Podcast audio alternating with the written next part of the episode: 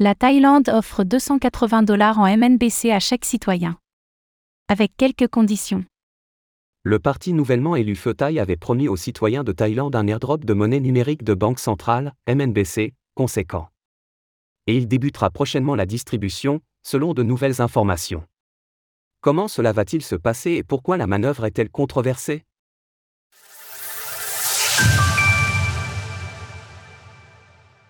Un airdrop du gouvernement de Thaïlande pour tous les citoyens de plus de 16 ans. C'était la promesse du parti d'opposition Thai en mai dernier, distribuer 10 000 bas, 280 dollars au cours actuel, aux citoyens thaïlandais, directement sur des portefeuilles numériques. Le parti populiste avait attiré l'attention par cet airdrop, et il a désormais intégré un gouvernement de coalition. Le secrétaire général adjoint de Pheu Thai, Paopum Rojanazakul, a donc confirmé que le programme de distribution était à l'ordre du jour. Aujourd'hui, le parti souhaite déclarer officiellement qu'il va débuter sa politique de wallet numérique en utilisant la technologie blockchain. Cet airdrop conséquent est chiffré à 560 milliards de bas, soit 16 milliards de dollars tous les citoyens thaïlandais âgés de plus de 16 ans peuvent participer.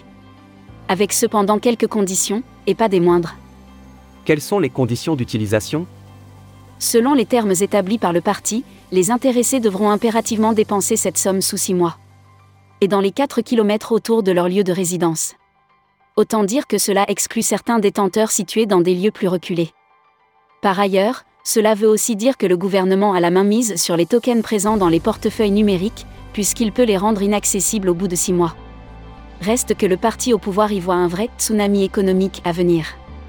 La Chambre du commerce estime ainsi que le PIB du pays augmentera de 2,5% grâce à cette distribution. Mais pour d'autres, la distribution ne fera que créer plus d'inflation. Il pointe l'exemple du stimulus check des États-Unis, qui n'a rien fait pour alléger l'inflation post-Covid.